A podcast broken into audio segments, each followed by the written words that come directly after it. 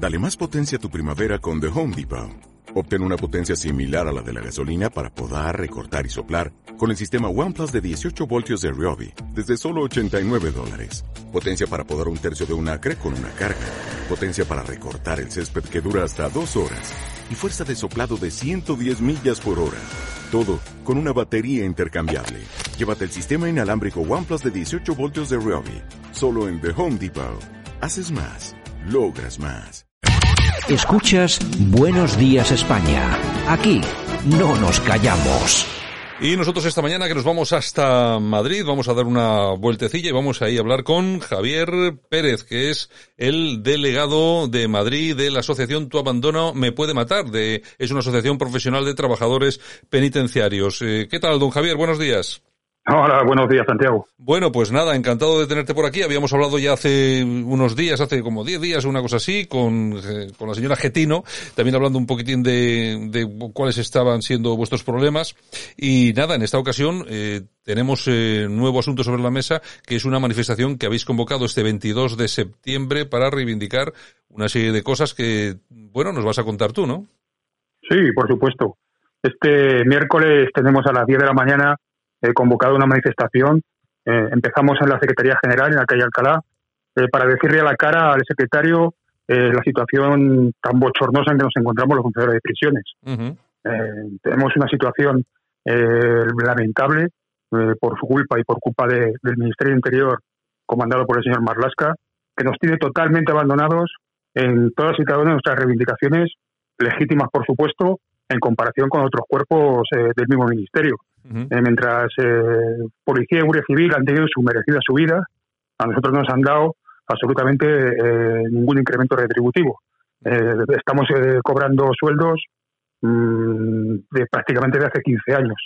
A eso se añade la peligrosidad que tenemos en nuestro trabajo y cómo constantemente la Secretaría nos criminaliza a la hora de actuar eh, en nuestro día a día, nuestro, lo que es nuestro trabajo, nuestro difícil trabajo que hacemos. Ajá. Yo, eh, fíjate que vuestro trabajo es, no es que sea incomprendido, es que por la mayoría del, del, público, de la gente de la calle, del, del, español de a pie, es que es prácticamente desconocido y todos los problemas que conlleva dedicaros a lo que os dedicáis vosotros, las agresiones y por supuesto no tenéis eh, la condición o la consideración de agente de la autoridad, es decir, que la seguridad jurídica es mínima. Es tristísimo que que personas que están constantemente tratando con gente que ha violentado el Código Penal, que es gente peligrosa, que es gente que, que prácticamente tiene muy poco aprecio a, la vida ajena, eh, tengamos que enfrentarnos sin ningún tipo de seguridad jurídica. A nosotros, una agresión, lo que le supone al interno que nos verde, prácticamente es una sanción de aislamiento en celda o de privación de paseos, que lo que hace es que quedarse en la celda eh, viendo la televisión por las tardes, mientras nosotros eh, prácticamente recibimos eh, una serie de, de, golpes y una serie de, agresiones que, nos cuestan bastante psicológicamente hablando.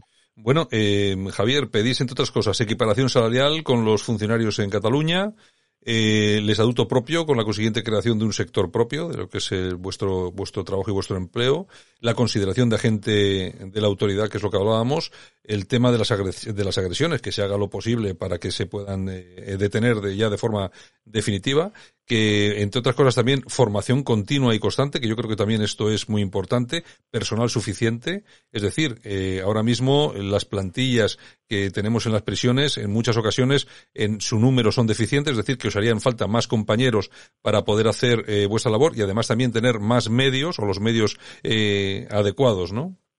Sí, em, prácticamente eh, de una plantilla de 23.000 que somos, faltan 4.000 efectivos. 4.000 efectivos son muchísimos, casi un 20% de la plantilla total. Eh, es muy difícil sacar el trabajo adelante con esa, con, esa carencia de efectivos. Estamos trabajando en los módulos una persona, dos como mucho, eh, para 100 internos. Así es imposible controlar la seguridad. No, no ya la seguridad eh, del propio centro en sí, sino de incluso internos que solamente vienen a cumplir la condena de la forma más, cómoda posible y, a cumplir su pena y se ven amenazados por otro tipo de internos que son que tienen mayor entidad. Y nosotros eh, con una persona para 100 internos nos resulta muy difícil intentar eh, controlar esa seguridad en el centro. De ahí el incremento también exponencial que ha habido de, incidentes entre los propios internos. Ya. Bueno, y vosotros sois la organización que ahora mismo que lidera dentro de las organizaciones sindicales en vuestro sector. Me imagino que sí que habréis lanzado pues un mensaje a otras centrales sindicales para que se unan en esta manifestación del miércoles. Sí, sí, así es. Eh, esta manifestación es para todos, no, no es una cosa exclusiva de una asociación. Eh, eh, nosotros invitamos a todos los funcionarios, independientemente del signo de la afiliación sindical que tengan, a que vengan a decirle la cara al ministro, porque vamos a pasar por el Ministerio del Interior, que vengan a decirle la cara al secretario general, porque vamos a ir a la Secretaría General, y que vengan a decirle a la cara a los diputados, porque vamos a ir a, la sede de la soberanía popular, al Congreso de los Diputados, en esa manifestación que vamos a hacer, a decirle cómo nos encontramos, decírselo a la cara, decirle nosotros somos eh, gente que no os habéis preocupado, que eh, las prisiones deberían ser una cuestión de Estado, no algo que, consideran que es un gasto cuando realmente debería ser una inversión. Nosotros intentamos en la medida posible, con la carencia de medios que tenemos, reinsertar a la gente para que vuelva a estar en la sociedad y, para que no vuelvan a delinquir. Y eso es un trabajo muy complicado y muy duro que no tiene ningún tipo de reconocimiento por, por este ministro que, que no se hace más que vapulear y, criminalizarnos en todas nuestras actuaciones. Eh, eh, Javier, bueno, eh, ya que hablamos de políticos, ¿habéis tenido algún tipo de contacto, reuniones con otros partidos? ¿Qué, ¿Cuál ha sido, se os ha recibido, no? ¿O cómo ha sido el tema?